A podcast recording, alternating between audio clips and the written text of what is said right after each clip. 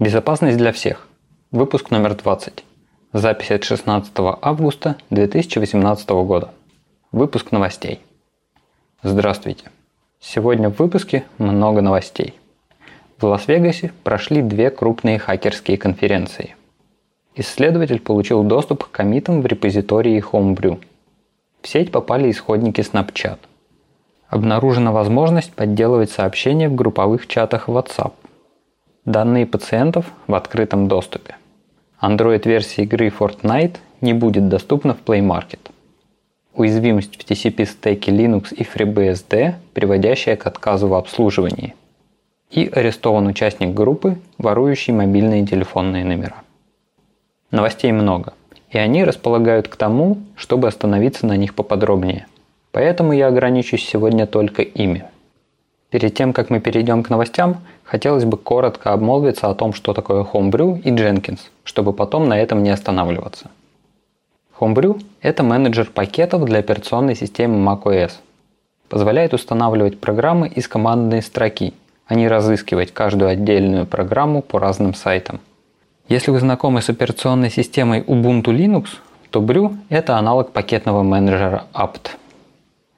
Jenkins – это проект, автоматизирующий некоторые этапы разработки программного обеспечения, например, процессы сборки и непрерывной интеграции.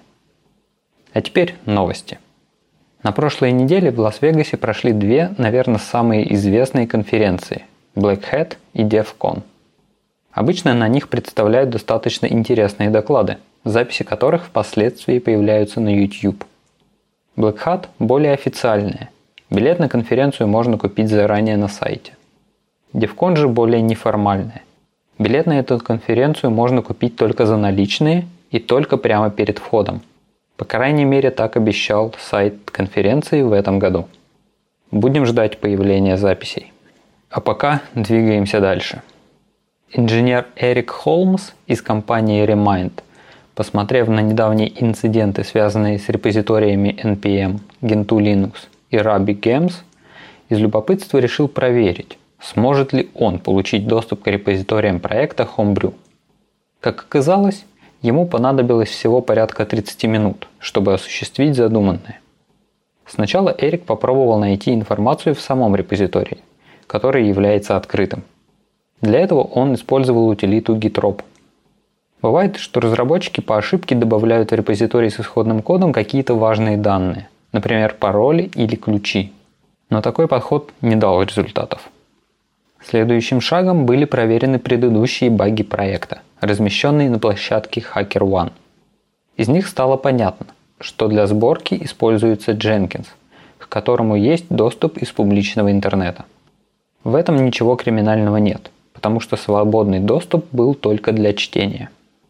Проанализировав сборочные задания, Эрик обнаружил, что один из компонентов делает комиты в репозиторий в процессе сборки. Это заставило задуматься о том, где хранятся учетные данные для этого. При проверке переменных окружения выяснилось, что в одной из них хранится токен API GitHub. Проверка показала, что данный токен действительно позволяет делать коммиты в репозитории проекта Homebrew. К счастью, проблему обнаружил человек, который не воспользовался ею, а написал о ней разработчикам. Команда Homebrew совместно с командой GitHub провела аудит, который подтвердил, что токен не использовался во вредоносных целях. Идем дальше. В начале августа пошла шумиха по поводу утекших исходных кодов приложения Snapchat. Код разместил на GitHub пользователь с ником i5xx. Как позже выяснилось, этот исследователь пытался связаться с компанией Snap Inc., выпускающей мессенджер – для того, чтобы сообщить о какой-то уязвимости. Он попробовал несколько способов, но ответа так и не получил. Тогда он решил выложить исходный код. Хотя новость получила широкое распространение в августе, судя по истории комитов, исходники попали в открытый доступ еще в мае. На данный момент оригинальный репозиторий недоступен. GitHub закрыл его по просьбе правообладателя. Следующая новость. Исследователи Дакла Барда Роман Зайкин и Одет Вануну из компании Checkpoint нашли несколько любопытных проблем в протоколе, которые используются в приложении WhatsApp. Им удалось подменять сообщения в личных и групповых чатах. В опубликованном видео они показали примеры атак. Сразу отмечу, что проблема не в шифровании. Атакующий, который подделывает данные в сообщениях, не может получить доступ к чатам, в которых он не состоит. Первая атака заключается в том, что можно подменить текст сообщения, на которое отправляется ответ. При этом измененный текст будет только в цитируемом сообщении. Исходное сообщение от отправителя не изменится. Вторая атака – подделка отправителя. Атакующий может изменить отправителя цитируемого сообщения. Третья атака – возможность отправить приватное сообщение для одного получателя в групповом чате. Если ответить на подделку, как и ожидается, сообщение придет уже всем участникам группы. О проблемах сообщили компании Facebook, которая владеет WhatsApp. Однако компания решила не вносить изменений в протокол – аргументируя это тем, что, во-первых, данный вопрос о балансе между безопасностью и функциональностью обсуждался еще в 2014 году, а во-вторых, это поведение показывает, что сообщения не хранятся на сервере и не существует единой точки доверия. Идем дальше. Исследователь Боб Дьяченко обнаружил в открытом доступе базу данных MongoDB, которая содержала медицинские данные мексиканцев – при обнаружении использовался сервис Shodan. Этот сервис периодически сканирует сеть интернет и сохраняет информацию об открытых на машинах портах и запущенных на этих портах сервисах. После обнаружения проблемы Боб выяснил, что владельцем базы является компания Hova Health, которую он и уведомил. Через три часа проблема уже была устранена. Если произвести поиск баз MongoDB в Shodan, то видно, что в публичном интернете доступно больше 30 тысяч серверов. И тому есть причина. Дело в том, что Mongo нарушает один из основных принципов – безопасные настройки по умолчанию. Это значит, что если пользователь запускает приложение, не меняя никакие настройки, приложение должно работать в безопасном режиме. Для баз данных было бы логичным разрешать по умолчанию доступ к базе только с локального хоста и при использовании ключа или пароля для доступа. Если кому-то нужно выставить базу наружу или не защищать ее доступ паролем, ему придется менять настройки. Такой подход, возможно, немного усложнит первоначальный запуск сервиса, но при этом сильно поможет избежать утечек данных из-за того, что кто-то не стал разбираться с настройками. Следующая новость.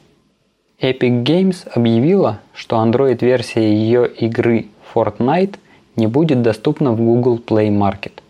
Компания планирует распространять приложение только через свой сайт. Поэтому пользователям нужно будет разрешать установку приложений из недоверенных источников. Хорошо, если это будет временное разрешение. Очень часто в приложениях со сторонних ресурсов встречаются вредоносные компоненты – в сети уже появилась версия Fortnite под Android, хотя официального релиза не было. Как вы, наверное, уже догадались, под личиной игры скрывались вредоносные приложения. Поэтому всегда относитесь к приложениям с форумов и сайтов с особой осторожностью. К другим новостям.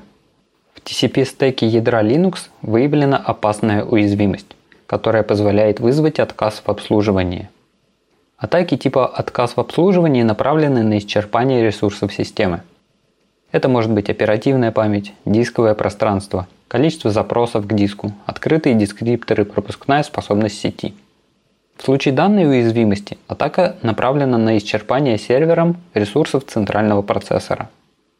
Атакующий может отправлять системе сетевые пакеты с определенной сегментацией. Из-за недостаточной оптимизации система будет обрабатывать такие пакеты, используя достаточно большие ресурсы процессора. Подсчитано, что для интенсивной нагрузки одного ядра достаточно потока примерно в 2000 пакетов в секунду. Проблема проявляется на всех ядрах, начиная с версии 4.9. На более ранних она присутствует, но оказывает меньшее влияние. Исправление доступно начиная с версии 4.17.12. Во FreeBSD проблема тоже проявляется и решена там ограничением очереди пересборки пакетов. И последняя на сегодня новость. Власти штата Флорида сообщили об аресте 25-летнего участника группы, ворующего мобильные телефонные номера. Группа похитила деньги с нескольких банковских счетов, используя технику подмены сим-карт. Неавторизованную смену сим-карты производили, используя различные техники. В некоторых случаях использовались социальная инженерия против работников мобильного оператора. В других – отсутствие должных проверок в точках обслуживания клиентов. А иногда имел место банальный сговор с сотрудниками точек или операторов. И данная схема, и недавние новости все больше подтверждают ненадежность СМС в качестве второго фактора. Для некритичных сервисов можно использовать, но для банка и важных аккаунтов стоит внедрять что-то более надежное. Например, аппаратные токены или одноразовые коды через приложение Аутентификатор. Это была последняя новость. Всем удачи! До следующей недели.